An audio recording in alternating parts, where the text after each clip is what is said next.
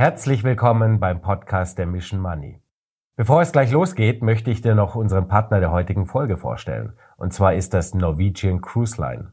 Du willst dir dieses Jahr einen besonderen Urlaub gönnen? Dann bist du bei NCL mit seiner modernen Lifestyle-Flotte genau richtig. Denn an Bord erwartet dich viel Platz, Infinity Pools mit Mehrblick, ein riesiger Wellnessbereich und natürlich abwechslungsreiche Spezialitätenrestaurants. Und wenn du noch etwas Action brauchst, klettere durch Hochseilgärten oder dreh eine Runde auf der einzigen E-Card-Bahn auf hoher See.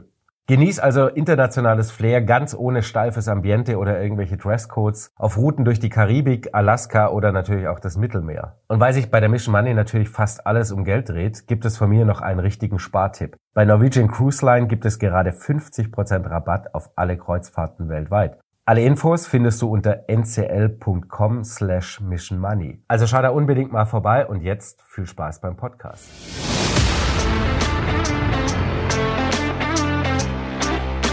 Ja, wir sind zurück aus der Winterpause und ähm, wir packen gleich die großen Themen an, nämlich wie kriegen wir eigentlich den Karren aus dem Dreck in Deutschland. Und dafür haben wir uns einen super spannenden Gast eingeladen. Ich freue mich sehr, dass er da ist. Er ist äh, Betreiber des Blogs und äh, vor allem natürlich des Podcasts. Einer meiner Lieblingspodcasts, darf ich wirklich sagen an der Stelle. Und das ist ehrlich und nicht heuchlerisch.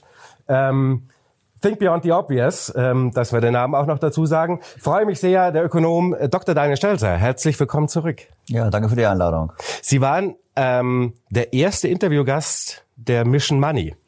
Das wusste ich Übrigens, gar nicht. habe ich neulich nicht mehr nachgeguckt. Sie waren tatsächlich der Erste und damit fing die große Interviewreihe eigentlich an. Damals noch da drüben in der, in der, ja, genau, in der Kaffeebar, wo etwas viel italienische Musik und Kinder im Hintergrund waren. Ganz genau. Ich habe mich darauf eingestellt, es wäre heute auch so und bin ganz überrascht, dass es jetzt hier ganz anders ausschaut. Dass es ein Schritt weiter professionalisiert wurde. Ähm, ja, Herr Stelter, vor nicht anderthalb Wochen war es ungefähr, kam die KfW-Bank, äh, die staatliche, um die Ecke mit doch etwas panischem Unterton in einer ähm, neuen Studie, nämlich, dass unser Wohlstand in Gefahr ist. Ähm, da grinsen sie schon ziemlich. Ja. Das ist ziemlich Wasser auf ihren Mühlen, würde ich vermuten. Ne? Also es wird ja schon gesprochen von Verteilungskonflikten, die da anstehen und dass dieses Gebilde aus 70, ähm. was wir 70 Jahre hatten, das unseren Wohlstand quasi mit aufgebaut hat, Jahr um Jahr gesteigert hat, dass dieses Fundament jetzt wegbröckelt. Also erstmal ist es keine große Freude, das noch ganz klarzustellen. Ähm, ja. Ich habe deshalb ein bisschen geschmunzelt, weil ähm, die KfW hat recht aber sie springt viel zu kurz. Mhm. Vielleicht gehen wir erstmal hin, worauf sie recht hat. Sie hakt im Prinzip, wir haben ein Problem in diesem Jahrzehnt beginnend, dass nämlich die Erwerbsbevölkerung schrumpft. Das heißt, weniger Menschen arbeiten. Ja. Und wir wissen einfach, wenn weniger Menschen arbeiten, haben wir weniger Einkommen und dann haben wir auch andere Probleme, wenn wir nämlich Kosten haben. Die Kosten gehen derweil nämlich hoch, weil mehr Menschen eben in Rente gehen und wir haben die für die ja nicht vorgesorgt. Ich sage immer, der Herr Heil hat ja nicht unter seinem Ministerium irgendwie wie Dagobert Duck einen Goldschatz mhm. und wir haben leider auch keinen Fonds wie Norweger, sondern wir haben eine Umverteilung. Die Jungen müssen einzahlen für die Alten. Und wenn man dann weniger Junge hat und mehr Alte hat, dann ist es, außer Herr Scholz weiß das jeder im Dreisatz, dann geht das irgendwie irgendwie nicht mal auf. Und das Zweite, was die KfW da moniert, ist, dass wir keine Produktivitätsfortschritte haben. In dem Sinne, das ist ganz banal, dass wir pro Stunde nicht mehr Geld äh, erwirtschaften, was wir früher immer getan haben. Und dann haben wir im Prinzip weniger Menschen und die erwirtschaften nicht mehr pro Kopf, mhm. dann schrumpft der Kuchen und dann haben wir in der Tat das Thema der Verteilungskonflikte. Mhm. Und das hätte man aber auch schon vor ein paar Jahren sagen können. Das könnte ich nicht sagen, hätte ich, wahrscheinlich habe ich es schon damals in der ersten Folge erzählt. Das ist auch keine Rocket Science, ja. das zu wissen. Genau. Und jetzt kann man sagen, gut, es gab ein paar, paar Faktoren, die sich geändert haben. Wir haben ein bisschen mehr Zuwanderung gehabt. Wir haben ein bisschen eine Veränderung der demografischen Struktur, weil auch gerade Jüngere zugewandert sind. Aber am Kernproblem ändert das nichts und insofern hat die KfW recht. Aber das ist längst nicht alles, was nicht gut läuft, weil wir machen ja nichts um dagegen zu steuern. Wir werden sicherlich gleich darüber sprechen, was können wir tun bezüglich der Erwerbsbevölkerung.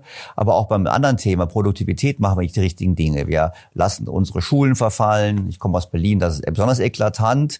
Ja. Äh, wir lassen die Infrastruktur verfallen. Wir haben Digitalisierung. Sie kennen die ganzen Themen. Das heißt, wir machen es den wenigen Menschen, die noch arbeiten, auch noch schwerer, mehr zu erwirtschaften. Mhm. Und das ist das größere Problem. Und deshalb finde ich, dass die KfW da ein bisschen zu kurz springt, wenn sie quasi nur sagt, wir haben dieses Problem. Wir haben auch hausgemacht, es verschlimmert durch schlechte Weichenstellungen in der Politik und das nicht erst jetzt mit der Ampel, sondern bereits in den Jahren davor. Ich komme ja aus dem ach so reichen Bayern und äh, kann Ihnen sagen, der Zustand der Schulen ist wahrscheinlich nicht so viel besser als die in Berlin. Das so, finde ich jetzt sehr ernüchternd. Mal Kinder, Kinder sehe. Es sieht vielleicht netter aus, weil irgendwann mal Farbe drauf gestrichen wurde, aber ähm, Bildungstechnisch sind wir nicht viel besser, glaube ich. Ähm, ja, machen wir mal den, vielleicht vorneweg den quasi hässlichen, aber notwendigen Teil, was jeder Unternehmer tun würde oder wie früher Sie als Unternehmensberater getan hätten, ähm, mal eine Bestandsaufnahme. Ähm, okay, ich weiß, das ist ziemlich gemein, aber wir haben ja hier Zeit. Wir haben ja Zeit. wir haben ja gerade darüber schon gesprochen. Wir haben also, wir haben die demografische Entwicklung, die ja. nicht gut ist, und die Produktivitätsentwicklung, die nicht gut ist. Wir haben, eigentlich haben wir viele Themen schon angesprochen und wir haben nicht vorgesorgt. Ich glaube, wir müssen nochmal zurückblicken, ähm, warum wir so gute Zeiten hatten und warum es plötzlich nicht mehr so gute Zeiten ja. sind. Und wir hatten gute Zeiten durch einen Scheinboom. Äh, jetzt werden Sie sagen, warum Scheinboom? Na gut, wir hatten, Sie erinnern sich, wir haben die Euro-Einführung gehabt. Ja. Die Euro-Einführung war für uns ein bisschen schwieriger. Damals ist die deutsche, wir sind überbewertet reingegangen in Euro. Wir hatten deshalb eine Anpassungskrise, Arbeitslosigkeit, die Schröderschen Hartz-IV-Reformen, die die SPD bis heute nicht verdaut hat. Daraufhin gingen bei uns die Löhne runter. Ihr Stammgast, der Herr Flassberg, kritisiert es auch zu Recht durchaus immer, dass die Löhne runtergegangen sind. Und gleichzeitig hatten wir im Euro eben eher einen schwächeren Außenwert. Das heißt, wir konnten mehr exportieren. Ja. Dann kam die die, ähm, die Euro-Krise. Die Notenbank hat darauf reagiert. Wir wissen, die EZB ist der Grund, warum es einen Euro noch gibt, indem sie die Märkte geflutet hat mit Liquidität. Geld wurde billiger. Es gab leichtere Finanzierungsmöglichkeiten. Davon profitierten unsere Kunden im Euroraum. Die gingen nicht pleite, konnten Sachen abkaufen. Der Euro wurde noch schwächer. Wir haben noch mehr exportiert. Wir hatten tolle Zeiten. Der Staat schwamm im Geld. Die Steuereinnahmen sprudelten. Man lobte sich für eine schwarze Null, die überhaupt keine eigene Leistung war, weil die Steuereinnahmen hochgegangen sind und weil die Zinsausgaben gesunken sind. In der Zeit keine schwarze Null zu machen, wäre ein Desaster gewesen. In Wirklichkeit haben wir sie aber nicht gemacht. Gleichzeitig hat die Politik alles gemacht, was man nicht machen sollte. Sie hat die Infrastruktur, Infrastruktur verfallen lassen, sie hat die Bundeswehr verfallen lassen, sie hat ähm, soziale Leistungen erhöht, das eigentlich nicht nötig ist in einem Staat, der ohnehin schon gute Leistung. Gute Leistung bringt und vor allem, wo wir geringe Arbeitslosigkeit haben, ist es schon komisch, warum müssen wir immer hören, das ist ein bisschen merkwürdig, immer mehr umverteilt, mehr für Gesundheit, mehr für Rente, mehr andere Themen und eben nicht in die Zukunft investiert. Mhm. So, dann haben wir das noch verbunden mit einer Energiepolitik, die ähm, die äh, sagen wir so das Gute will, aber es auf einem schlicht nicht guten Wege macht.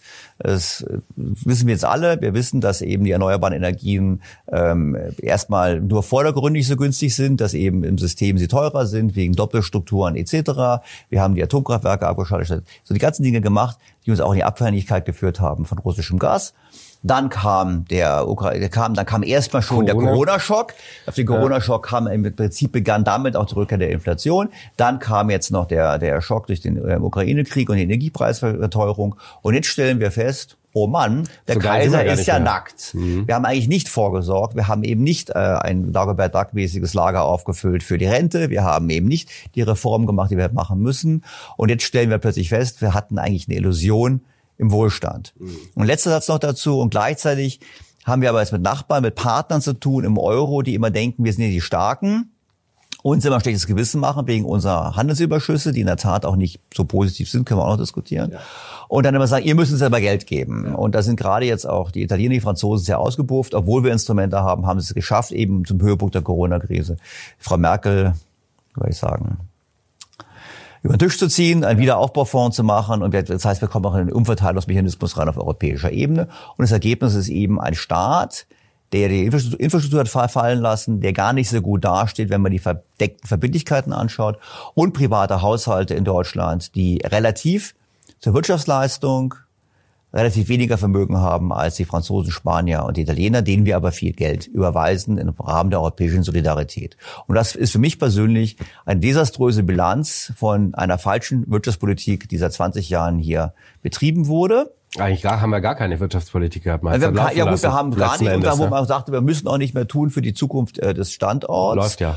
Genau, und jetzt haben wir eben eine, eine meines Erachtens ähm, mit, der, mit der jetzigen Regierung haben wir äh, meines Erachtens eine Regierung, die diese Diagnose erst einmal ähm, nicht teilen wird, beziehungsweise nicht zur Kenntnis nehmen möchte, die dann darüber hinaus denkt, ähm, dass die Wirtschaft beliebig belastbar ist mhm. und deshalb eigentlich weitergeht in Richtung dieser Belastungen. Ich meine, für mich ist es so, ähm, ich nehme ich mal Beispiel, wir reden immer vom sogenannten CO2-Budget, was wir noch hatten, jetzt können wir über Klimawandel, nehmen wir mal an, es gäbe wirklich dieses CO2-Budget dann frei, verstehe ich nicht, warum wir das für Kohlefeuerung verwenden, statt die vorhandenen Atomkraftwerke, die wir hätten, weiterlaufen zu lassen, und zwar für mehrere Jahre. So machen, machen wir das nicht. Wir verfeuern Kohle, darum schrumpft unser CO2-Budget in der Logik und dann wächst der Druck nochmal auf uns beide. Genau. Dinge zu machen, die sich erstmal nicht rechnen. Mhm. Also Ölheizung rausschmeißen, Wärmepumpe, äh, alle möglichen Dinge, die man eigentlich nicht unbedingt machen müsste. Und der Druck wächst auf die Industrie, Dinge zu machen, die sich nicht rechnen. Und die Industrie stimmt ab mit ihren Investitionsentscheidungen, und das tut sie schon seit Jahren, seit Jahren investiert die deutsche Industrie mehr im Ausland als im Inland. Ja. Und die Automobilindustrie ist das schlimmste Beispiel eigentlich leider, die ja seit Jahren schon in Deutschland schrumpft und außerhalb Deutschlands wächst. Mhm. Und damit haben wir eigentlich zusammengefasst, was alles nicht gut läuft. Das ist die Diagnose meines Erachtens Kurzfassung. Das Problem der ganzen Sache ist nur, ohne eine Bevölkerung und ohne Politikern, die erkennen, dass wir auf völlig falschem Kurs sind, gibt es keinen Kurswechsel. Und deshalb gebe ich unumwunden zu, bin ich persönlich nicht so optimistisch, was die Zukunft unseres Landes betrifft. Das, das stimmt mich ausgesprochen traurig. Nicht nur Sie, mich auch. Und äh, deswegen machen Sie Ihren Podcast und wir machen die Mission Money, um dabei zu helfen, dass äh, eine breitere Masse ähm, feststellt, dass viele Dinge angepackt werden müssen. Fangen wir mal vielleicht, weil das gerade am Schluss das Thema war, mit dem Industriestandort an, bevor wir uns durch die anderen Themen arbeiten. Ähm, jetzt haben wir natürlich seit einem halben Jahr dieses ähm, berühmte große Wort der Deindustrialisierung, die da droht. Ähm, und dann gibt's natürlich die Fratschers dieser Welt, die sagen, das ist völliger Quatsch, weil hier entstehen die total geilsten Jobs der Welt dadurch, äh, dass äh, BASF irgendwo anders produziert. Ähm, das hat er ja wirklich getan. Ich meine, er hat im Handelsblatt. Ich weiß, er hat es wirklich getan. Also, den, ich war den Zuschauer, das müsste Zuschauer, ja, ich, Sie haben meinen Podcast in der Tat dazu gehört, weil ich das dann auch entsprechend kritisiert habe. Er hat ja erst in der Augsburger Allgemein zwischen Jahren behauptet, es wäre ein Popanz und es würde, wäre ein Lobbyistengeschwätz, was quasi dazu dienen würde, um dem Staat mehr Geld aus den Leier, äh, Rippen zu leiern. Wo ich schon mal die Frage aufwerfe, ich kann es mal sagen, ist eine total steile These. Ja. Der Staat ist der große Inflationsgewinner. Ja. Sogar der Sachverständigenrat der Bundesregierung sagt, die Schuldenquote, also die Schulden relativ zur Wirtschaftsleistung sinkt, obwohl wir viele neue Schulden machen. Warum? Weil die Wirtschaftsleistung nominell so stark steigt.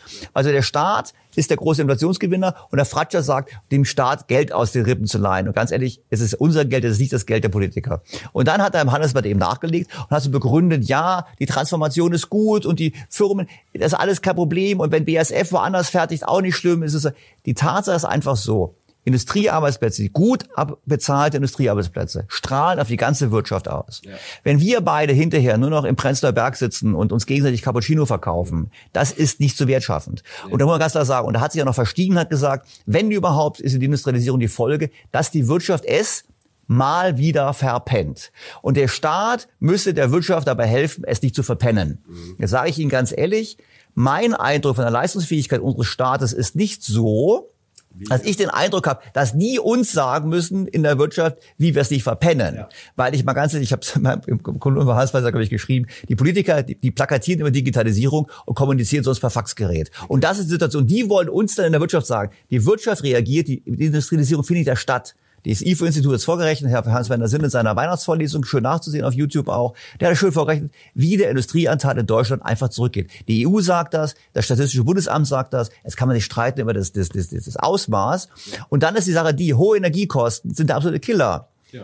Und wenn wir jetzt Gaspreisbremsen und Strompreisbremsen und sowas machen, ja, das nützt doch alles nichts. Warum nutzt es nichts? Weil selbst wenn ihr für ein halbes Jahr oder ein Jahr die Perspektive gebt, dass nicht so schlimm ist, die Unternehmen die investieren ja nicht mit einem Zeithorizont von einem Jahr, sondern mit einem Zeithorizont von zehn Jahren. Und das heißt im Klartext, wenn ich weiß, in den USA kostet zurzeit, ist es so, in der äh, Gas ein Fünftel von Deutschland. Es war schon ein Zehntel, jetzt nur noch ein Fünftel. Ja. Und die Amerikaner machen ein großes Programm und subventionieren mich, wenn ich mich ansiedle. Und in China ist es gleichermaßen so. Und die Demografie ja, haben wir schon angesprochen. Das ist auch schwierig, ja? Dann ist es ziemlich, da muss man schon ziemlich loyal und, und sehr loyal zu seinem, seiner Heimat sein. Und dann zu sagen, ich mache das nicht, ich gehe nicht ins Ausland. Und die Firmen können sich das nicht leisten. Die Firmen werden überleben. Ja. Aber nicht unbedingt an unserem Standort. Mhm. Insofern, es war bei, bei Fratscher ist natürlich immer ganz schlimm, aber bei Fratscher ist ja auch bei jedem Thema sofort dabei, auch beim Gender Pay Gap eher sofort, also können wir auch noch diskutieren. Es ist, es ist phänomenal. Es ist phänomenal. Ich würde würd mir wünschen, wenn ähm, andere anerkannte Ökonomen äh, wie Clemens Fuß oder andere ähm, in den Medien auch mal so viel vorkommen würden wie nur Herr Fratscher. Ja, hat nicht so viel Zeit. Er ist äh, wahrscheinlich zu viel mit IFO-Institut und mit Vorlesungen beschäftigt, hoffentlich. Ja, das ist die Frage, weil es natürlich schon wichtig ist, glaube die Öffentlichkeit, das machen wir beide mit, uns, mit dem Video jetzt oder auch generell mit unserem Podcast, hast. Es ist schon wichtig, wir brauchen mehr Diskussion über wirtschaftliche Zusammenhänge in der Öffentlichkeit und da muss der Diskurs auch divers sein. Genau. Ähm, wie halten wir die Deindustrialisierung, also diesen Wegzug von Produktion und damit einfach von natürlich langfristig auch guten Arbeitsplätzen, sprich Facharbeitskräften, äh, auf? Das eine ist natürlich auf jeden Fall das Energiethema, ist klar. Aber das äh. alleine ist es ja auch nicht. Es also es gibt ja eine, im Moment wichtig, nein, es gibt ja die Studie hier von den Familienunternehmen, die gesagt haben, wir sind irgendwie abgerutscht im, im Standard-Ranking, wo sofort dann der Herr Flassbeck sagt, ja, das ist also Lobbyisten und so weiter. Jetzt nehmen wir doch mal einfach mal einen Schritt, gehen wir einen Schritt zurück und sagen, nehmen wir mal an, das sind keine Lobbyisten. Oder sagen wir so, oder sagen wir mal an, die sind keine schlimmeren Lobbyisten als die Lobbyisten, die für Windkraft oder für Solarkraft, sondern es gibt, es gibt überall Interessen. Es gibt überall Interessen. Das ist legitim. Ja. Die sagen, Energie ist ein Problem. Die sagen, Steuern, Abgaben, das ist ein Problem. Die sagen, Bürokratie ist ein Problem. Und wenn wir ehrlich sind, das sind schon Punkte. Wir hatten Steuerreform, aber wir haben jetzt gesehen, andere Staaten, andere Länder haben es deutlich attraktiver gemacht. Das gilt für Lebensbesteuerung, das gilt aber auch für die individuelle Besteuerung. Mhm. Ja, wir werden noch über Zuwanderung sprechen. Ich meine, wenn ich in Indien sitze und mir die Welt anschaue und dann schaue ich mir auch an, wie die Abgabenbelastung ist, dann ist für mich Deutschland nicht unbedingt auf Platz eins, wo ich sage, das Traumland, wo ich gerne hingehen möchte. Und natürlich Infrastruktur, also die ganzen Rahmenbedingungen sind ein Thema. Und wenn Sie da noch dann wissen, dass Sie Fachkräfte, Fachkräftemangel haben, ja demografisch. Wenn Sie dann noch sehen, dass die Schulen, äh, das Schulniveau sinkt, das sehen wir jetzt ja auch durch Corona bedingt nochmal, dass Grundschüler nicht lesen und schreiben können, dass Absolventen von der Schule nicht richtig lesen und schreiben können, dass die Studenten teilweise äh, nicht die richtigen Anforderungen erfüllen. Ja und dann noch die Fächer, im Anführungsstrichen falschen Fächer studieren. Also nicht MINT-Fächer, sondern eben was wie ich, Betriebswirt. Wer braucht Betriebswirt? Wir brauchen mehr Ingenieure und so weiter. Das ist immer ein Thema, ja. Dann kann man natürlich als Firma sagen, als Unternehmen sagen, wir sehen hier einfach so viele Probleme auf uns zukommen, wir gehen lieber an einen anderen Standort. Ja. Also ich habe vor, vor, vor, vor langer Zeit, als ich noch bei Boston Consulting war, mit einem großen Pharma- und Chemiekonzern zu tun gehabt. Und die haben damals schon gesagt, wir müssen uns überlegen, wie wir die Produktion gestalten, weil wir brauchen an den Produktionsstandorten 24 Stunden, sieben Tage die Woche, auch Weihnachten, auch Neujahr, müssen dort Fachleute sitzen und die Anlagen betreiben. Ja. Und die haben damals schon darüber gedacht, wie können wir das überhaupt sicherstellen? Können wir jetzt schon anfangen, gezielt Fachkräfte aus ihnen so was anzuwerben, die das machen, weil bei uns nicht mehr genug Jugendliche diese Ausbildung machen, um hinterher diesen Job wahrnehmen zu können. Und dann sehen wir, was da passiert. Und die Alternative ist, statt in Deutschland zu investieren, eben gleich ganz nach dem Motto, statt den Inder hierher zu holen, in Indien zu investieren. Ja. Und das ist genau was passiert. Und darum ist die Antwort darauf keine leichte. Ja. Nur was ich Ihnen sagen kann, ist, sie ist dringend. Ja. Weil wenn wir jedes Jahr, wissen Sie, die Firma, die weg ist, die kommt halt auch so schnell nicht wieder. Ich habe in, in meinem Podcast Herrn Zachert gehabt. Der Zachert ist, ist, ist der, der, der, der Vorstandsvorsitzende von Lanxess, ist ja. so, so, ein, so ein mittelgroßer Chemiekonzern. Äh, und der hatte, habe ich gefragt, wie, wenn es eine quasi Chemie, chemische Industrie würde neu erfunden werden, man würde auf die Weltkarte gucken, würde man sie in Deutschland bauen? Hat er gemeint, dann definitiv nicht. Ja. Und das sind eben die Faktoren. Und dann glaube ich eben, wir haben die falschen Themen. Wir haben so ein bisschen wie auf der Titanic. Wir spielen über, wir diskutieren über Gender, wir diskutieren über Klimarettung und die ganzen anderen Themen die alle auch wichtig sind, ja. aber gleichzeitig verkennen wir, wie quasi das ökonomische Herz, ja, genau. auf dem alles basiert. Ja, es ist Eben. eigentlich das Fundament ja, am Ende des Tages und das, das Herz. Ist, das ist das Fundament, ja. das Fundament unseres Wohlstandes. Und dann wird jetzt gesagt, ja, wir brauchen ja nicht, ich meine, wenn Sie den Ulrike Hermann anschauen, Bestseller, nicht, wir brauchen Kapitalismus, muss abgeschafft werden, wir müssen alle leben wie in den 70er Jahren. Das mag ja, und das ist, das ist ein Bestseller in Deutschland. Also gibt es für mich erschreckend viele Menschen, die wirklich sich darauf freuen, wieder so zu leben in den 70er Jahren. Ich habe da schon gelebt. Natürlich war ich da jung, fand ich auch super. Aber wissen Sie, Autos ohne Airbag, die medizinische Lebenserwartung war viel geringer, die Luftverschmutzung war viel höher. Ich bin jetzt bin nicht so richtig sicher, ob das jetzt so das ist, Alles was wir gerne so. Aber, cooler. aber da gibt es so einen Hang in Deutschland, das können wir auch gerne machen. Wir können es auch gerne morgen abschaffen und können sagen, Deutschland existiert nicht mehr, sparen zwei Prozent weltweiten CO2-Ausstoß. Nur weltweit ist es kein überzeugendes Konzept. Ich glaube, weltweit, die überwiegende Teil der Menschheit möchte besser leben als heute. Jetzt werden wir sagen, ein großer Teil, denen geht's auch viel schlechter als uns. Das ist verständlich. Aber auch viele, die es so gut geht wie uns, die wollen auch Teilhabe haben an der Zukunft. Und ich bin also extrem optimistisch. Also ich habe Kinder, ich bin extrem optimistisch. Ich glaube, die Zukunft wird viel besser sein, als man sich vorstellt. Ja. Wir werden Lösungen finden zum Energieproblem. Wir werden Lösungen finden, um den Klimawandel zu bremsen, zu verlangsamen und damit umzugehen. Aber die Lösung ist nicht, dass wir plötzlich alle Fahrrad fahren. Wissen Sie, meine Frau hat mal zu mir gesagt, weil die Chinesen alle nicht mal Fahrrad fahren, sondern Auto fahren, sondern wir Fahrrad fahren. Das ist die falsche Logik. Wir ja, brauchen, wir brauchen, ich bin nicht gegen Fahrradfahren, ich bin ich, so Gottes Willen auch in der Stadt ja. und so weiter. Aber wir brauchen einfach eine andere Antwort. Und das ist bei uns die völlig falsche Mindset. Naja, in der globalisierten Welt macht halt keine, bringt's nichts, wenn, wenn wir quasi aufs Auto verzichten, wenn alle. Ja gut, anderen Klima ist per Definition global. Um, es bringt gar genau. nichts, ja. Und ich meine, gibt's ja, kann man auch mal googeln, diese, diese schöne Rede von dem englischen, englisch-russischen Komiker, der in Oxford, diese Rede haben Sie ja auch gesehen, wo er gemeint hat, wenn England nicht mehr existieren würde morgen, es würde nichts ändern. Und das würde Deutschland gleichermaßen. Und er sagt richtigerweise, die Antwort ist Innovation, Innovation, Innovation. Und wir geben sehr viel Geld aus für den Kampf gegen den Klimawandel. Und ich würde mich halt freuen, wenn wir mehr Geld davon ausgeben würden für wirkliche Innovation, statt für Dinge, die Symbolcharakter haben. Ja. 9-Euro-Ticket. Ja. Beispiel. Das 9-Euro-Ticket haben sie, dann haben sofort die Grünen getwittert, das war super, wir haben so viele Millionen Tonnen CO2 eingespart. Haben Sie, wissen Sie, was es gekostet hat pro Tonne? Was? Ich, Sie werden es mir gleich sagen. Ja, also ich habe ungefähr, wenn jetzt wahrscheinlich in den Show Kommentatoren, Zahl stimmt von mir stammt vom Institut für, für Wirtschaft, ungefähr 1600 Euro war der Preis pro Tonne CO2. Wenn Sie normal CO2 einsparen wollen, kostet es 100 Euro die Tonne. Ja. Ja, es ist also sozusagen ein Beispiel, man kann das machen, das ist total populär und Symbol, aber es ist eigentlich effektiv, bringt es wenig. Und das ist halt das Punkt, wir haben diese Symboltätigkeit, die Symbole kosten uns aber sehr viel Energie, Ja. statt wirklich das zu machen, was relevant ist. Es, sie können für 100 Dollar, können sie weltweit CO2 einsparen und wenn wir schon Geld ausgeben sollen, dann sollten wir sagen, wie viel Geld, wie viele Milliarden wollen wir pro Jahr dafür ausgeben und dann sollten wir sie so ausgeben, dass wir pro eingesetzten Euro den größten Effekt haben. Und darüber hinaus, finde ich, sollten wir so einsetzen, dass wir die Industrie entwickeln. Das heißt ja, immer, es gibt ja ich habe die Wahlprogramme alle gelesen, das war eine echte Qual für meinen Podcast und habe auch so klimagerechter Wohlstand und so weiter und so fort, was die Grünen da postulieren, heißt immer, ja, neue Industrien entstehen. Ja, aber sind sie nicht bei uns entstanden. Ich meine, die Windkraftindustrie ist nicht in Deutschland, die Solar- Solarindustrie war mal in Deutschland, ist jetzt alles in China. Wir können aber neue Industrien machen. Wir können neue Industrien entwickeln, die eben andere Energieformen etc. etc.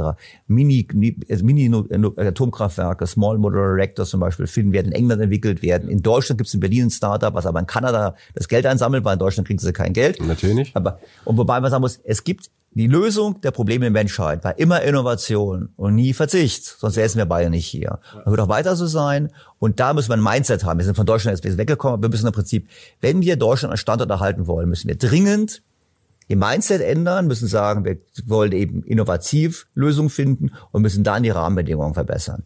Bildung, Bildung, Bildung, Infrastruktur, Abgabensystem, weniger Umverteilung. Es soll natürlich Umverteilung geben, aber dann bitte wirklich von der oberen, vom oberen Drittel zum unteren Drittel. Aber was wir zurzeit haben, ist eine massive Umverteilung innerhalb der Mittelschicht, Ja. was im Prinzip ich beantworte viel zu lang, sorry. Was für Das mich, was für mich der, was für, mich- was für mich ein bisschen der Weg in die Unfreiheit ist. Mhm. Weil wenn ich Ihnen von Ihren, was ich, 5000, ja, ich hoffe, dass Sie gut verdienen, 5000 Euro im Monat, die Hälfte wegnehme Ja. und gebe Ihnen dann von der Hälfte die Hälfte wieder zurück, weil Sie, keine Ahnung, ähm, weil Ihr Kind in einen grünen Kindergarten geht oder Sie, was weiß ich, mit dem Fahrrad fahren und ich, dann haben wir im Prinzip einen Staat, der sehr viel erstmal wegnimmt und dann Geld zurückverteilt nach politisch definierter Bedürftigkeit. Ja. Und die politisch definierte Bedürftigkeit kann, ist, hat sehr oft auch was damit zu tun mit einem politisch gewünschten Verhalten. Und das ist für mich der Weg in die Unfreiheit. Ich bin der Auffassung, ich gebe Ihnen, lasse Ihnen so viel möglich Geld in Ihre eigene Tasche und Sie allokieren das dann, wie Sie es für richtig halten. Und nicht im Sinne von Sie verhalten sich dann auf eine bestimmte Art und Weise, um in den Genuss von einer bestimmten staatlichen Subvention zu Die kommen. Orbog ist, ja. Wie, wie rum fangen wir an? Wie, ähm, wie kriegen wir das umgebaut? Ich sage mal, also das, das Mindset ist das eine Thema, das ist permanente Aufklärung. Ähm, und natürlich haben wir immer dieses Problem, dass dieses politische System, so wie wir es haben, ähm, es spielt ja letztlich, wie wir auch wissen, keine Rolle, welche Partei das ist, denn es ist mit von einer Färbung hin oder her immer das Gleiche. Ähm, keiner schaut natürlich auf dieses Grundlagenproblem, sondern operiert halt an dem, was gerade so aktuell ist ähm, und was vielleicht seine Wählerklientel so gerne mag. Äh, aber ansonsten wird ja strukturell nichts angepackt. Ähm, Machen wir es so rum. Ähm, wenn wir bei Wünsch dir was wären, ähm, sprich, wir haben mal den Schuss frei. Wie fangen wir investitionsseitig an, um die Strukturen zu verändern? Also ich würde Ihre Frage erstmal anders beantworten wollen. Also wir haben natürlich, es ist, ich habe, ich neige auch dazu zu sagen, die Politik. Und da hat man schon mir schon entgegengehalten, dass es eigentlich unfair ist, die Politik zu sagen. Das stimmt. Also Jetzt muss ich jetzt, jetzt hab ich, haben Sie es nicht gemacht. Ich habe mich jetzt quasi selber nochmal kritisiert, dass ich früher so gesprochen habe. Ja. Weil wir haben natürlich auf verschiedenen Ebenen. Es gibt die Ebenen, die funktionieren. Es gibt Kommunen, wo es funktioniert. Es gibt, es gibt so, also es gibt schon. Und dann ist doch die Frage eigentlich, warum, warum funktioniert das nicht, was funktionieren soll? Das beginnt damit, dass wir ja die Politiker wählen, die wir haben. Ja. Und das setzt also voraus, dass wir mehr Aufklärung betreiben bei den Bürgern über die Dinge, die wichtig sind. Was wir zum Beispiel jetzt in diesem Gespräch machen. Was leider in den Medien nicht immer so stattfindet. In den Medien wird oftmals so mit, mit, mit, mit, mit bestimmten Spin schon versehen. Also ich will jetzt nicht auch kein Medienbashing generell machen, aber ich höre sehr viel Deutschlandfunk, weil ich auch immer Material und Munition suche für meinen Podcast. Und das ist teilweise schon so, ich sage, manch, das ist jetzt schon ein bisschen sehr, eine, sehr, da, da wird die Art, die Fragestellung ist schon so, ich sage, ist eigentlich nicht so richtig ganz ergebnisoffen. Und das ist ein Problem. Wir müssen eigentlich in der Bevölkerung einen Bewusstseinswandel haben. Solange ein Politiker sich hinstellen kann und kann sagen, ich bin für die besten Schulen und Schulen, Schule darf nicht vom Einkommen, also SPD hat zum Beispiel in Berlin mal plakatiert, äh, Bildung darf nicht vom Einkommen ab, abhängen. Wobei die Tatsache ja ist, dass nirgendwo die Bildung so stark vom Einkommen abhängt wie in so schlechten Schulsystemen, ja. weil dann nämlich nur die, die sich leisten können, flüchten können aus dem System. Ja. Ja, also die schlechte Schule hängt nämlich vom Einkommen ab. Und die Partei, die dafür verantwortlich war in Berlin, das war die SPD, für Jahrzehnte die Schule abgewirtschaftet hat, plakatiert, darf nicht vom Einkommen. Das sind so Dinge, dass solange wir es der Politik durchgehen lassen, haben wir natürlich das Problem. Solange wir hinnehmen, dass wir einen zunehmenden Anteil haben von Menschen, die uns regieren wollen, die nie in ihrem Leben mal irgendwas gearbeitet haben ja. oder eine Berufsausbildung abgeschlossen haben, dann tue ich mich schon schwer. Ja. Also wenn ein Kevin Kühnert, der Abitur hat und Führerschein, Führerschein weiß ich gar nicht, aber der auf jeden Fall Abitur hat und sonst nichts, dann über die Enteignung von BMW philosophiert oder darüber philosophiert, dass kein Mensch mehr seine Wohnung besitzen sollte, ja dann finde ich das, ich finde das ein bisschen problematisch. Vor allem, wenn ich dann auch im Hinterkopf habe, dass er natürlich ein, Wei ein Spitzenverdiener ist nach den heutigen Definitionen, im Bundestag sitzt. Also ich würde mir wünschen, dass wir auch irgendwelche Regeln haben, dass eben äh, Politik auch voraussetzt, das passive Wahlrecht auch voraussetzt, dass man eben mal ein paar Jahre ähm, außerhalb von NGOs und Parteien in der realen Welt gearbeitet hat. Braucht man nicht auch ein, äh, ein, eine Art Expertenrat? Der wirklich ja gut, es zentral, gibt ja Expertenräte, also gibt's ja ganz nein, nein, viele. Nein, aber Sie die wissen, was ich meine. Ich meine natürlich nicht jemand, der von außen am Berichtelchen äh, und einmal in der Bundespressekonferenz sitzen darf, sondern der schon mit im, äh, sagen wir mal, Entscheidungszirkel sitzt. Hier. Also, es gibt jetzt mal zwei Dinge. Ich also das eine ist ja so, wir haben ja Expertenräte ganz viele und da sehen wir im Sachverständigenrat, das, ja. so, sehen wir zum Beispiel für die wirtschaftliche, wer ist das schon für zur Begutachtung der wirtschaftlichen Entwicklung, bla bla. Da sehen wir ja genau, wie die Politik Einfluss nimmt auf genau. die, den Inhalt. Also der Herr Feld, der ja lange Zeit als liberale Stimme da war, der passte der SPD nicht, der ist jetzt ausgetauscht worden. Und jetzt gibt es einen Sachverständigenrat, der also, obwohl der Staat im Geld schwimmt, was sie selber schreiben, sagt, trotzdem sollte der Staat ein Energiesoli machen. Wo ich hatte, ich habe ja, hab ja mit einer, einer, einer Frau Krimia gesprochen in meinem Podcast, mhm. wo ich sie gefragt habe, ob das das Programm wäre, aus der Fachkräfte an, jetzt Steuern zu erhöhen. Ja, hm, natürlich, was soll sie zu antworten? Aber merkt man natürlich, was passiert. Dasselbe ist, das ganze, die ganzen Beiräte sind natürlich schon politisch ausgewählt. Ja. Ähm, ich finde, wir haben ein sehr gutes Institut oder ein sehr gutes Instrument eigentlich, um Dinge zu hinterfragen, und zwar den Bundesrechnungshof. Ja. Der Bundesrechnungshof, der hat ähm, klar äh, gezeigt, dass das Rentensystem so nicht funktioniert. Ganz früh hat gesagt, er müsste reformieren. Der hat klar gesagt, dass bestimmte Dinge nicht äh, in Ordnung sind. Der hat klar übrigens auch vom Wiederaufbaufonds der EU äh, gewarnt. Mhm.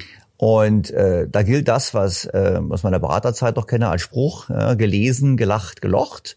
Ja. Ähm, es wird, wenn es überhaupt gelesen wird, es wird ähm, ähm, wird gelacht und dann wird es einfach abgelegt. Ja. Und die Medien leider lassen das mit durchgehen. Da wird kurz darüber berichtet und keiner fragt mal nach. Und Anne Will oder äh, Maybrit Illner gehen das nicht hin und sagen zum Politiker, übrigens der Bundesrechnungshof rechnet hier vor, dass wir hier riesige Lasten eingehen, so und so viel 100 Milliarden latente Lasten. Der warnt davor, dass der Wiederaufbaufonds zu einer Dauerinstitution führt, was sich jetzt auch abzeichnet. Ja. Ähm, der sagt im Prinzip finanzielle Überlastung. Was sagen Sie dazu? Findet nicht statt.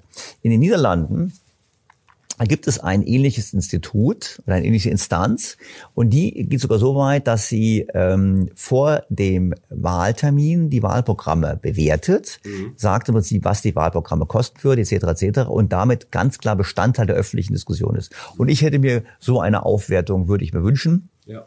Das habe ich auch, keine Werbung von meinem Buch mal im Traum von einem Land, wo ich versucht habe, konstruktiv zu sein. Ja. Im Märchen, vom, Im Märchen von einem, vom reichen Land habe ich ja gezeigt, was alles nicht gut läuft. Im Traum von einem probiere ich eben zu zeigen. Habe ich es auch ausgeführt im Sinne von, wir müssen einfach konsequent sagen, wir äh, haben quasi diese Institution. damit verbunden, ist ein ganz weiterer Punkt. Ähm, weil ich will Sie sehen, ich versuche die Politiker so ein bisschen einzuräumen. Wir müssen, wir müssen wegkommen wir müssen den Politikern den Weg verbauen, uns ein Märchen zu erzählen zu den wirklichen Kosten von ihren Entscheidungen. Ja. Also, Herr Heil stellt sich hin und sagt, die Grundrente kostet 5 Milliarden. Was sind schon 5 Milliarden? Guck mal, wir haben so ein reiches Land wie Deutschland, bla bla. Und wer kann was gegen 5 Milliarden sagen, wenn es dann für die Armen ist? Genau. Keiner. Jetzt wissen wir, es ist nicht für den Arm, sondern es ist auch für die Zahnarztgattin, weil nämlich kein, keine Prüfung des Vermögens stattfindet und keine Verprüfung des Haushaltseinkommens. Also ich muss nur wenig Rente bekommen, um den Zuschuss zu bekommen. Und wir wissen, die, die, die Zahnarztgattin, die nur einmal in der Woche gleich die Buchhaltung gemacht hat, damit Minijob, damit sie Steuern gespart haben, die kriegt jetzt den Zuschuss. Kann man das ist das sinnvoll? Ich persönlich halte es für wenig sinnvoll. Das Zweite ist, die 5 Milliarden stimmen natürlich nicht, weil die 5 Milliarden stimmen nur pro Jahr. Die, das nächste Jahr 5 Milliarden, im Jahr darauf wieder 5 6, 7, 8 Milliarden, die steigen nämlich. Und wenn man das bewerten würde, wenn man also sagt, was ist denn dieses Gesetz wert, dann ist es ein Wert von ein paar hundert Milliarden. Mhm. Was ist das Problem? Der Staat bilanziert nicht ordentlich. Der Staat stellt keine Bilanz auf. Ja. Also, das nennen wir Kameralistik. Die Politiker freuen sich, die loben sich über ihre schwarze Null, wenn sie weniger ausgeben als eingenommen haben in dem jeweiligen Jahr. Ja. Also quasi, wenn sie am 31.12. noch einen Cent in der Kasse haben, sind sie die Superhelden. Genau. Dass sie zwischendurch aber Gesetze verabschiedet haben mit Versprechen von ein paar hundert Milliarden für kufzige Lasten, das taucht nicht auf. Ja. Das ist der, und der dritte Punkt, den ich noch anführen würde, ist jetzt bei den Politikern, wir müssen uns viel mehr vergleichen. Wir müssen viel mehr Benchmarking betreiben. Die Politik, Deutschland, wir, supp, wir suppen so in uns selber. Wir finden das alles toll. Wir sagen, Deutschland ist doch super, wenn ich, ich krieg auch, klar, an Talkshows, da wird jetzt auf irgendeiner Ebene ist Deutschland immer super. Ja, aber ich, genau, ich suche immer ein Ziel aus. Aber wir müssen aber wir müssen es aber richtig ja. mal vergleichen und da stellen wir mal fest, Digitalisierung, andere sind viel weiter. Dänemark, Finnland. Finnland hat die elektronische Patientenakte, an der wir glaube ich immer noch rumbasteln, schon seit über zehn Jahren. Ja. Dann sage ich Ihnen ganz ehrlich, dann lasst es doch von den Finnen einfach übernehmen. Ja, genau. was, was, das ist doch eine Demokratie, ist nicht China. Lass es doch einfach übernehmen. Und das soll man machen. Und was die Politik mag das aber nicht. Die Politik mag den Rechnungshof nicht, wird abgelegt. Die Politik möchte nicht kritische Fragen von Journalisten haben und die Politik möchte natürlich auch nicht, dass man ihre Maßnahmen richtig überprüfen kann. Und deshalb hat Herr Habeck jetzt ja als neuesten Clou, sagt er ja, wir messen Wohlstand anders. Ja. Haben Sie auch mitbekommen? Hat gemeint, ja, wir müssen das Wohlstand, BIP ist ja gar nicht schlecht. Natürlich gibt's gibt's Kritikpunkte. Wenn ich jetzt hier einen Stein ins Fenster schmeiße und Sie müssen die Fallscheibe reparieren, ja. dann ist das BIP gewachsen, aber Sie sind nicht reicher geworden. Das ist das typische Beispiel. Nach dem Motto, deshalb ist BIP schlechter Indikator.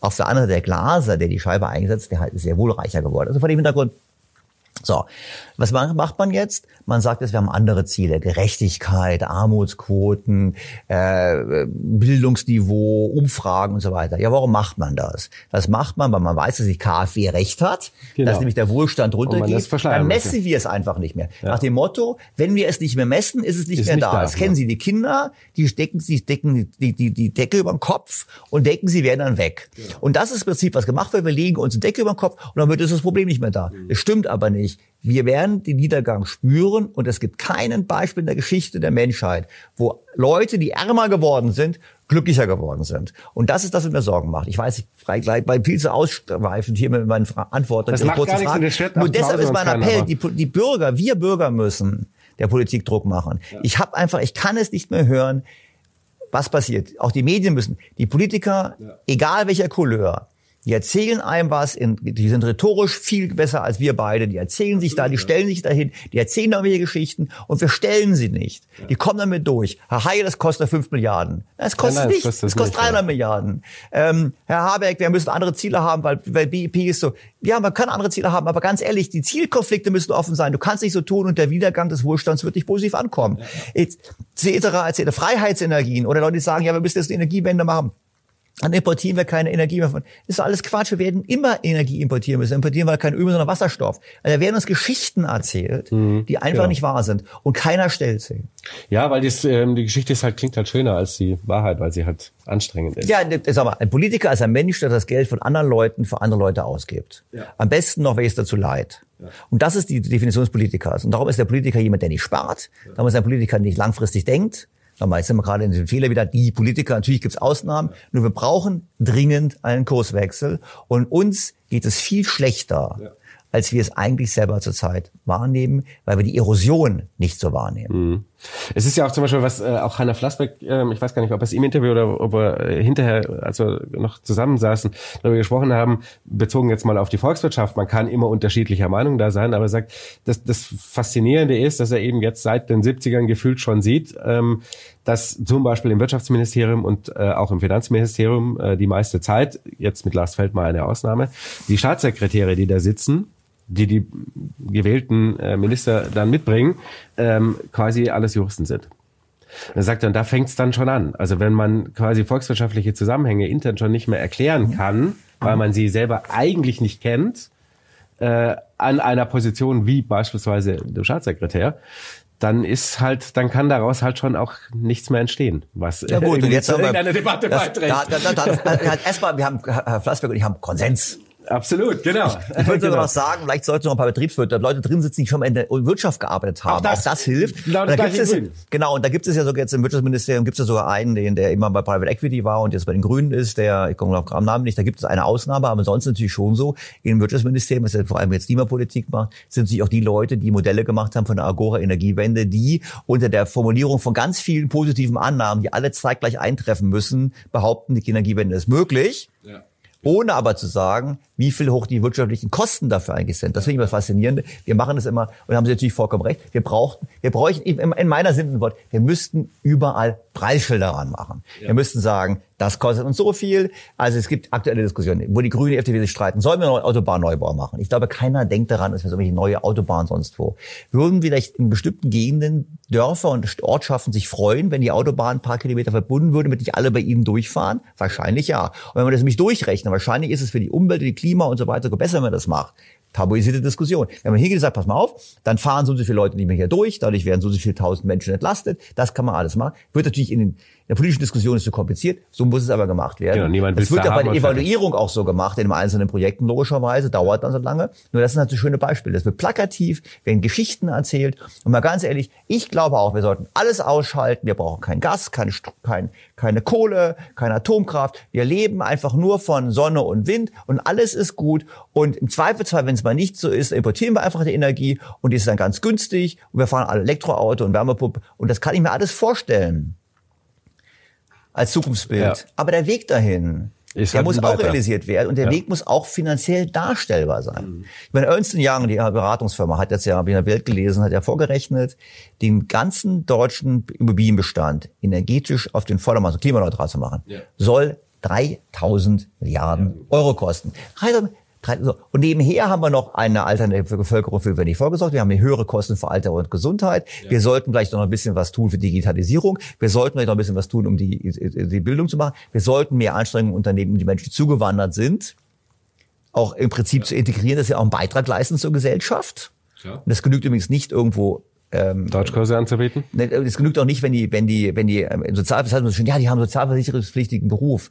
Ja gut, wenn die irgendwie als Putzfrau arbeiten, nochmal, ich pauschalisiere, es gibt auch die Ärzte, aber es gibt natürlich mehr im Niedriglohnsektor. Ja. Dann leisten die zwar Sozialbeiträge, aber das genügt ja nicht. Es genügt ja nicht, Sozialbeiträge zu leisten, um einen Beitrag zur, zur Finanzierung des Gemeinwesens zu tätigen, weil wir müssen die Bundeswehr finanzieren, wir müssen die Straßen bauen. Das heißt, wir brauchen mehr Einnahmen als nur Sozialbeiträge. Das heißt, Sonst ist es ein Verlustgeschäft. Das heißt, wir haben ganz viele Dinge zu tun und das ist das, was mir leider fehlt. Ja, wir brauchen auch Fachkräfte, weil wir halt nun mal demnächst äh, sehr überaltert ja, in unserer Gesellschaft. Zu, das stimmt, aber wir sollten zum ersten Mal was dafür tun, dass die Fachkräfte nicht weggehen. Weil wir haben ja die Diskussion, dass ungefähr 200.000 im Jahr wandern aus. Ja. Und wissen Sie, ich sage mal schön, bei Unternehmen ist es gute Unternehmen, die führen ein Excel-Interview. Also wenn Sie jetzt hier bei Buddha, bei Mission Money kündigen, ich nehme als gutes Unternehmen, dann würde man mit ihm sprechen, mit sagen, Mensch, warum, Peter, Peter, warum gehst du denn, äh, was ist denn los und so weiter. Dann kann man sich vielleicht überreden zu bleiben, aber zumindest selbst wenn man das nicht kann, lernt man was daraus und besser, besser zu werden. Machen wir nicht. Wir wissen fast nicht, wer geht. Wir wissen aber was. Wir wissen was, wissen was. Wir wissen, sie sind jünger. Wir wissen, sie sind besser ausgebildet. Und wir wissen, dass sie, wenn sie gegangen sind, glücklicher sind, als sie vorher waren. Alles nicht so richtig tolle Sachen. Aber würde ich mal sagen, warum ist es eigentlich so? Und das hat was mit Gehältern zu tun. Da haben Flassbeck und ich übrigens wieder Konsens. Man müsste höhere Gehälter haben. Ja. Ähm, brutto, aber auch netto. Und netto heißt wieder, der Staat muss weniger wegnehmen und muss weniger uns bevormunden, was wir mit dem Geld machen. Ich glaube, auch da seid ihr gar nicht auf, gar nicht voneinander So, und dann kann man auch, und ich, ich kann mir auch vorstellen, dass man die sogenannten Reichen kann man auch höher besteuern, aber ich würde es ganz anders sehen. Ich finde immer, bei uns die Diskussion, auch vielleicht immer, wenn man über Vermögenssteuern eh spricht, da würde man, andere Länder haben mehr. Ja, die anderen haben höhere, haben Vermögenssteuern, das stimmt, aber die haben auch geringere Einkommensteuern. Ja, und ich meine, der faire Ansatz kann nicht sein, dass wir hohe Einkommensteuer haben und eine hohe Vermögenssteuer haben, das passt irgendwie nicht richtig zusammen. Und das ist im Prinzip ein Staat, der immer mehr möchte und nicht sagen, also sind wir abgekommen vom Thema. Also wir müssen erstmal dafür sorgen, dass die 200.000, die gehen, nicht gehen. Das hat mit den Themen zu tun. Einkommen, äh, Rahmenbedingungen, Infrastruktur spielt auch eine Rolle. Dann gibt es, ich habe Leute, die schreiben mir zu, die sagen, ich forsche in dem, dem Gebiet. Dieses Gebiet wird in Deutschland nicht mehr gefördert. Ja. Atomkraft, Gentechnik, da die Zukunft liegt woanders, ich gehe weg. Ja. So, dann ist die Frage, wer wandert so? Wir wissen, wir haben ein, wird Herr Scholz freut sich ja, wir haben sehr viel Zuwanderung oder die Politik, wir haben sehr viel Interesse an Zuwanderung. Der Überwiegend müssen wir einfach anerkennen, ist eine Zuwanderung entweder über einen Asylweg oder eben eher in niedrig bezahlte ähm, ja. ähm, Jobs. Soll man dazu sagen, wenn wir Leuten humanitär helfen, super, dann sollte man nicht einen ökonomischen Nutzen erwarten. Das muss man auch ehrlich machen. Wir brauchen qualifizierte Zuwanderung. Ja. So. Wenn wir qualifizierte Zuwanderung wollen, dann müssen wir attraktiv sein. So, stellen Sie sich vor, Sie sitzen in Indien, sind ITler und sagen, ich möchte auswandern. Sie können Englisch. Da gucken Sie sich die Weltkarte an, dann haben wir erstmal, erstmal ganz vorne haben Sie USA, Kanada, Neuseeland, Australien, Großbritannien. Ja. Das heißt, wenn Sie nach Deutschland wollen oder in ein anderes Land, müssen Sie schon eine andere Sprache noch dazu lernen. Können Sie sagen, ich finde es trotzdem ganz nett. Also Sie haben schon mal erste Hürde, Sie müssen die Bereitschaft haben, eine andere Sprache nachzulernen. Ja. Auch wenn Sie bei der Firma Englisch können. Dann sagen Sie, okay, ah, super, wie viel verdiene ich denn da? Oh, in den USA bekomme ich 200.000 als, als Softwareentwickler, in Deutschland bekomme ich 100. Hm. Ja. In den USA mit 200.000 gelte ich als normaler Verdiener und zahle vielleicht, was ich, 30 Prozent Steuern. Oh, in Deutschland zahle ich einen Solidaritätszuschlag und Reichensteuer und überhaupt. Hm. Okay, na, ich will Deutschland, Deutschland ist trotzdem nett, ich komme trotzdem. Ah, Wohnung. Ach so, hm. Komischerweise, die haben Zuwanderung jetzt von ein paar Millionen gehabt, aber die bauen nicht. Ich, meine, ich komme aus Berlin. In Berlin haben wir am Samstag, allen Samstag die Demonstration, wir haben Platz für mehr Migration. Und die Woche drauf haben wir die Demonstration für die Demonstration. Nächste Woche haben wir dann die Demonstration äh, gegen Mietwucher und Enteignung. Und die Woche drauf haben wir die Demonstration gegen Neubau auf Tempelhofer So, das passt für mich alles nicht richtig zusammen. Egal. Für den Inder übrigens auch nicht. Der sagt sich dann so, ja, Berlin ist eine coole Stadt. Ich verdiene zwar weniger, ich habe höhere Abgaben, ähm, ich kriege auch noch schlechte Wohnung. Aber ja, du dann, aber ich gehe trotzdem. Aber meine, meine Kinder, die gehen auf eine super Schule. Und dann stellen sie fest, die Schulen sind auch noch schlecht, weil wir bei den Standards international gesehen sagen die, was will ich denn da? Bei international mobile Top-Leistungsträger, die wollen vor allem, dass ihre Kinder gut ausgebildet werden. Ja, und dann sagen sie noch, und wie viel kommt ist eigentlich das Land? Und dann haben wir Situationen, wo wir auch leider anerkennen, ja. dass immer mehr Deutsche der Zuwanderung kritisch gegenüberstehen. Meine Ausländerfeindlichkeit gibt es. Absolut. Nur die Ausländerfeindlichkeit ist natürlich auch eine Folge davon, wenn ich lange Zeit eine Zuwanderung habe ins Sozialsystem, blickt man anders auf die Leute zugewandert sind, als wenn ich Zuwanderung habe. Guck mal, der trägt was bei zur Gesellschaft. Ja, wenn Sie als Deutsche, wir wissen es alles, als, als, als Deutscher, als Deutschschweiz, ich habe da studiert, ist man jetzt nicht unbedingt sonderlich beliebt, das kann man ja auch so sagen. Nur der Punkt natürlich auch der, die sind auch deshalb nicht so sonderlich so beliebt, weil natürlich die Ärzte und so weiter sind die Deutschen. Also jetzt pauschalisiert es ein bisschen so. Ja, okay. Und das ist natürlich was anderes. Das ist eine da, Unbeliebtheit im Sinne von, hm, diese diese, diese Jobs, das ist eine andere Art des Unbeliebtseins, als wenn man sagt, wir haben halt hier eher ähm, ein Sozialsystem. Und dann muss ich sagen, als Inder, da habe ich viele, viele, viele Punkte, die ich schon sagen muss, ich mache es trotzdem, um dann hier aufzuschlagen. Und das ist natürlich, wo ich sagen muss, liebe Freunde, ähm, dies wird völlig verkannt. Und die Politik müsste eben dann eben an den Hebeln arbeiten. Und die Hebel, wenn sie an den Hebeln arbeitet, Steuern, Abgaben, Infrastruktur, Schule und Bildung, dann hat sie nicht nur die Attraktivität erhöht für Zuwanderer, sondern auch für diejenigen, die jung sind, dass sie eben nicht wegwandern. Ja, und für die Unternehmen ähm, vernünftige Jobs zu schaffen. Dann kommt aber natürlich immer die Frage, wie bezahlen wir das alles? Also Schuldenbremse also, ist ja sowieso irgendwie. Ja gut, also Schuldenbremse sind auch kein großer Fan davon. Ja, ne? gut. Ich bin kein Fan, ich bin kein Fan der Schuldenbremse. Können wir nicht machen. Also erstmal mal ab, ab einmal, wie bezahlen wir das? Ja. Ich persönlich würde das Steuernabgabensystem komplett umbauen. Wir brauchen dringend eine Entlastung im unteren Bereich. Wir müssen dringend es viel attraktiver machen, Arbeit aufzunehmen. Ja für jeden. Das ist für jeden muss es sich lohnen. Jeder muss für jeden, von jedem Euro, den er zu sich verdient, mehr als die Hälfte behalten. Egal auf welcher Einkommensstufe. Das ist der erste Punkt. Dann müsste das System umbauen. Ich würde sogar radikal umbauen. Ich würde sogar sagen, alle gehen in die Sozialversicherung, alle gehen zahlen ein. Gibt es ja, würde Herr Flassbeck auch zustimmen, bin ich ganz sicher. Das stimmt, ja. Aber ich würde eben sagen, bis zu einem bestimmten Betrag, das ist quasi, quasi ein Grund, Grundlevel. Mhm. Und darüber hinaus, wer mehr Versicherung haben möchte, kann gerne das machen. Da kann man sich auch überlegen zum Beispiel, dass eben auch die Privatversicherten dann quasi ähm, in das System einzahlen, quasi private Krankenversicherung, aber eben nicht im System aller Einheitskasse, sondern ich würde eigentlich hingehen und sagen, Alle sind auf einen Schlag privat. Wir haben einen Wettbewerb der Krankenkassen für Effizienz. Genau. Aber die Zahlungen, alle müssen quasi diesen Topf zahlen. Dieser Topf ist der Grundbeitrag und wenn er mehr möchte, kann man sagen, kann ich zahle noch mehr, ich kann quasi noch dazu versichern.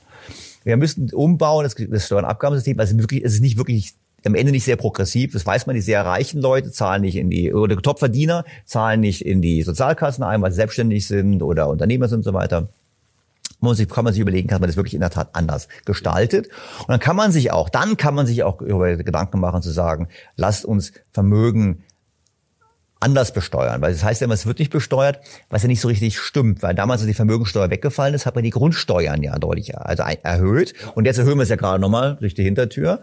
Ähm, also kann man sich überlegen, äh, wie ist das richtig, wie kann man das machen? Und da bin ich, bin ich persönlich für eine Reform der Erbversteuer, da bin ich sogar mit Herrn, sogar mit Herrn Fratscher einer Meinung, weil wir haben ja jetzt die Ausnahmen für die Unternehmen und damit auch wirklich für die großen Erben, die großen Vermögen sind in Deutschland in den Unternehmen drin. Und wenn man wirklich sagt, ähm, man will die, die, den Erbversteuer haben, ähm, dann sollte man sie ohne Ausnahme eben machen, weil sonst ist es eigentlich eine Steuer für die ich sag mal, für die kleinen Millionäre, die einfach das Haus haben, ja. die müssen Steuern zahlen und der die Firma hat, muss nicht bezahlen. Ja. Und dann sollte man eigentlich mit einer viel tieferen Steuersatz arbeiten und sollte dann bei Familienunternehmen oder sollte eine Möglichkeit geben, zum Beispiel zu sagen, wir simulieren einen Erbfall alle 33 Jahre ja. und du zahlst ein 33. einer vereinfacht berechneten Erbversteuer jedes Jahr. Mhm. Dann hat man das, hat man das Thema auch gelöst. Also man kann das Thema lösen, man kann es so umbauen. Mhm.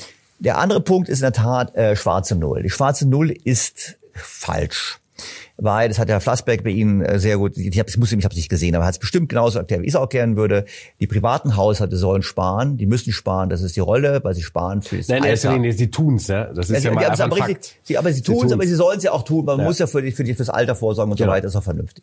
Unternehmen sollten eigentlich nicht sparen, die sollten eigentlich investieren, die sparen aber in Deutschland. Das ist das erste Problem, dass die sparen hat was damit zu tun, dass es eben nicht attraktiv ist, hier zu investieren. Das müssen wir eben ändern. Da hat Herr Lindner durchaus recht und ihn anzufeinden als neoliberalen Onkel, wie es dann passiert, ist einfach falsch. Wir müssen viel mehr im Inland investieren, müssen die Anreize stecken. Auch da kann man Steuersystem ändern, die man sagt, wir machen eben nicht die Sätze nicht runter, wir machen aber viel mehr Anreize für Abschreibungen, dass er schneller funktioniert und die Rahmenbedingungen, wie gesagt. Und dann ist es so, wenn der, wenn der, wenn der, wenn die, wenn die privaten Haushalte sparen, sagen wir mal, die Unternehmen neutral wären, dann haben wir erstmal Ersparnisüberschuss. Und wo geht der hin? Wenn der Staat keine Schulden macht, muss es per Definition ins Ausland gehen. Ja. Und das ist, was ich ja immer kritisiere, weil wir über Exportweltmeister reden. Wer Exportweltmeister von Waren und Dienstleistungen ist, ist auch ein Exportweltmeister von Ersparnissen. Ja. Muss man dazu sagen, das ist a priori auch nicht schlecht. Man kann theoretisch sagen, wir legen das Geld im Ausland an. Wenn wir das gut, Geld im Ausland gut anlegen, dann kriegen wir irgendwann, wenn wir älter geworden sind, dann ziehen wir unser Vermögenswert aus dem Ausland an und können dann im Prinzip ähm, mehr Wein aus Italien importieren und was weiß ich, was wir gerne hätten und können dann ein schönes Alter haben. Ja, aber das passiert doch nicht. Das Problem an der ganzen Sache ist nur, dass wir die schlechtesten Geldanleger sind im Ausland. Also wenn wir die, wir kennen die Darstellung, wenn wir die Summe aller Handelsüberschüsse nehmen ja und sagen, so müsste unser Auslandsvermögen gewachsen sein. Dann stellen wir fest, oh, das hätte da sein müssen, aber es ist nur da. Wir legen es einfach schlecht an. Dann kommen auch Tage zwei Forderungen, aber dann müssen wir einen anderen Pod, andere. Das ist ein eigenes, das ganz eigene Baustelle, ja. Auf jeden Fall so. Das heißt, das heißt, wir legen das Geld aber auch so schlecht an. Also ein, ein, ein Ansatzpunkt ist aber zu sagen, wie könnte man das Geld besser anlegen? Und da finde ich den norwegischen Staatsfonds ein sehr schönes Vorbild. Ja. Und aber auch die Rolle des Staates. Und der Staat kann sehr wohl ein Defizit fahren. Und da ist eben die Schuldenbremse viel zu strikt. Der Staat kann ein Defizit fahren, weil im Prinzip, im Prinzip die inländischen Ersparnisse damit auch einem Zweck zuführt. Die Frage ist für mich nur, wofür macht man Schulden? Und das ist ja mein Kritikpunkt, weil es heißt immer, wir Deutschland wäre kaputt gespart worden wegen der schwarzen Null. Nein, Deutschland ist kaputt gespart worden wegen der falschen Ressourcenallokation der Politiker. Ist ja nicht so, dass wir kein Geld ausgegeben hätten. Nein, wir haben kein Geld ausgegeben. Ich habe es mal vorgerechnet, ich mache das einfach. Ja. Also ich nochmal, liebe Zuschauer, ich runde jetzt, bevor ich dann. Ich nehme nur mal den Bundeshaushalt von 2009 bis 2018, das sind zehn Jahre. In diesen zehn Jahren hatte der Bund in Summe 280 Milliarden Euro mehr zur Verfügung. Mhm. Was, wie ist es gerechnet? Ich habe im Prinzip immer die zusätzliche Delta zum Ausgangsjahr. Einmal haben sie drei Milliarden mehr gehabt, dann fünf Milliarden, dann zehn Milliarden, einfach aufaddiert. In diesen zehn Jahren 218 Milliarden mehr in der Kasse. Darüber hinaus haben sie sich in demselben zehn, zehn Jahreszeitraum 40 Milliarden gespart für Arbeitslosigkeit. Einfach deshalb, weil es runtergegangen ist. Ja. Und fast 140 Milliarden für Zinsen. Dank Herrn Draghi. Ja. Jetzt können wir das zusammenrechnen, kommen wir, glaube ich, auf 460 Milliarden. Ja. Das war das Verfügungsmasse. 460 Milliarden zusätzlich Geld in der Kasse. Ja. Davon gingen 70 Milliarden in die Schuldentilgung. Also man hat wirklich Schulden abgebaut, bleiben 390 genau. übrig. Was ist mit 390 passiert? 100 in die Rente, 100 für Gesundheit, 100, über 100 für äh, Energiewende, Migration, Fluchtursachenbekämpfung, alles drum und dran. Ähm, ein bisschen was für mehr Personal, ein bisschen was für den Europäischen Stabilitätsfonds, 5 Milliarden für die Bundeswehr, das erklärt ziemlich viel, und ein paar Milliarden Investitionen. Hm. Es hat nicht an Geld gemangelt. Ja.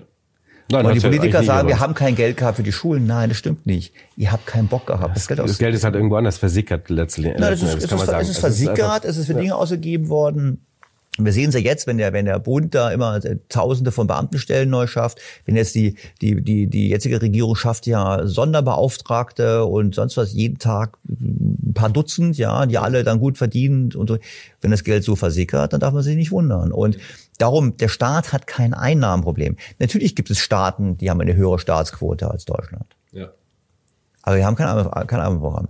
Und jetzt kommt das Perverse, was noch hinzukommt, ist, obwohl der Staat das Geld, so viel Geld umverteilt, obwohl die Umverteilung hochgegangen ist, obwohl die Abgabenquote hochgegangen ist, führen wir eine Diskussion über zunehmende Armut in Deutschland. Und da möchte ich schon noch ein Wort dazu sagen. Es wird immer, Sie kriegen die Nachricht, Sie kriegen die Nachrichten, ja. es gibt mehr Kinderarmut. Und erstmal fangen wir damit an, gibt's, ja, es gibt es. Die Zahlen stimmen. Und das ist ganz furchtbar. Ja. Aber es lohnt sich auch da genauer hinzugucken. Beyond the obvious, mein Motto. Das Armutsrisiko ist besonders hoch bei Menschen mit Migrationshintergrund. Ja. Der Anzahl der Menschen mit Migrationshintergrund ist in den letzten zehn Jahren deutlich gestiegen. Und die Armutsquote ist gestiegen von ungefähr 12 auf 16 Prozent, heißt es immer so schön. Und wir wissen, die Armutsquote heißt, sie verdienen weniger als 60 Prozent des Medianeinkommens. Also wenn wir morgen alle Einkommen verdoppeln, haben wir gleich viel Armer, aber das ist jetzt ein anderer Aspekt. Der gesamte Anstieg der letzten 10 bis 15 Jahre lässt sich allein auf den Mixeffekt begründen, dass eben Menschen mit Migrationshintergrund ein deutlich höheres Armutsrisiko haben als Leute ohne Migrationshintergrund. Ja. Mehr Migranten, höheres Armutsrisiko. Es ist doch auch klar, wenn wir Menschen aufnehmen, die mit nichts kommen, die Sprache nicht können, die bei uns erstmal integriert werden müssen in die, in die Gesellschaft und den Arbeitsmarkt, dass sie weniger verdienen, ist klar. Als die Tatsache, dass wir ein soziales und humanitäres Land sind und Menschen aus aller Welt helfen, führt per Definition dazu, dass wir mehr Armut messen. Ja. Sind die Menschen, die zu uns gekommen sind, eigentlich ärmer geworden? Nein, das Sozialhilfeniveau in Deutschland liegt auf einem, liegt beim Medianeinkommen der Türkei. Also wenn ein Türke aus, Etat, aus, aus Anatolien sowas nach Deutschland kommt und Sozialhilfe lebt, bekommt er hier das mittlere Einkommen der, der Türkei. Ja. Ich glaube nicht, dass er sich subjektiv als ärmer empfindet als in der Türkei. Wir messen es aber so. Mhm. Heißt das, dass es keine Probleme gibt? Nein, das heißt es nicht. Aber ich glaube, wir müssen daran anders arbeiten. Wir haben also nicht, können zumindest nicht sagen, die Reichen werden reicher und die haben. Das Gleiche gilt auch für Vermögen. Wenn Sie vier Millionen Menschen mehr im Land haben, die ohne Vermögen gekommen sind, per Definition. Ja, dann verändert sich, verschiebt sich also natürlich, natürlich Vermögen. Ja. Ist klar. Das heißt nicht, dass es kein Problem gibt. Es gibt ein Problem. Ja. Nur, auch das ist interessant. Da heißt man, ja, die Reichen, Reichen. Unsere Reichen, die sind nicht reicher als die reichen Italiener, die reichen Franzosen, die reichen Spanier. Ja, ja. Die 90 Prozent anderen bei uns haben weniger. Jetzt haben wir die Zugewanderten, aber die Mitte hat weniger. Ja. Und das ist das ganz große Problem. Warum hat die Mitte weniger? Und zum einen hat sie weniger, weil wir einen ausgebauten Sozialstaat haben. Sie hat sehr hohe Abgaben, hat dafür aber auch Rentenansprüche. Also es gibt ja auch Rechnungen vom IFO-Institut mit Rentenansprüchen, beispielsweise die Vermögensungleichheit in Deutschland gar nicht so hoch. Aber fein. Darüber hinaus legt das Geld falsch an. Hier, Mission Money. Ja, wenn die Deutschen ihr Geld gerne auf Sparbuch haben, auf dem Konto rumliegen lassen, hinnehmen, dass sie pro Jahr zehn Prozent wissen verlieren mit der Inflation, ja. dann darf man sich nicht wundern, dass sie weniger Vermögen haben als die anderen. Ja. Und dann eben, wenn sie Vermögen bilden wollen, nehmen wir mal an, wir haben, wollen jetzt hier in München irgendwie sich eine Eignungswohnung kaufen, dann müssen sie Grunderwerbsteuer zahlen. Die Grunderwerbsteuer ist nicht so knapp. Nee. So. Und der, der Staat, also ich habe hab eine Studie gelesen, glaube ich, in Berlin muss eine Familie, glaube ich, schon ein paar Jahre sparen, alleine um das Grunderwerbsteuer zu haben, um, und das ist doch irgendwo, wo ich sagen muss, das ist asozial, das ist gegen Vermögensbildung. Ja. Und dieselben, die genau da zulangen, die Politiker setzen sich dann in die Talkshows und beklagen die zunehmende Armut in Deutschland und die ungleiche Vermögensverteilung. Die Hebel sind ganz klar. Die Hebel sind nicht einfach mehr besteuern. Die Hebel sind, die anderen reicher zu machen. Mhm. Und das setzt eben ganz andere Anreizsysteme voraus genau. was die Integration der Migranten betrifft, aber auch was die private Vermögensbildung betrifft. Und in Österreich haben sie zumindest diskutiert damals, ich weiß nicht, ob sie das machen, am Koalitionsvertrag von der äh, Regierung der Konservativen mit den Grünen, stand drin finanzielle Bildung als Schulfach, ja. inklusive mit, mit Teilnahme am entsprechenden PISA-Modul. Werden Sie sagen, ja, es gibt ein PISA-Modul Financial Literacy. Davon hat man ja noch nie hab, was gehört. Ich habe ein bisschen Einblick ins englische Schulsystem und ich kann Ihnen sagen, dort ist im Mathematikunterricht, lernt man Hypotheken, Zinsen, Annuitäten und so weiter zu berechnen, ist Bestandteil des normalen äh, äh, Mathematikunterrichts. Und ich bezweifle, dass das bei uns in dem Maße der Fall ist. Ich, äh, ich weiß nicht, ob ich die Anekdote mal schon mal auf dem Kanal erzählt habe, aber ähm, mein ähm, ältester Sohn ist in der elften Klasse.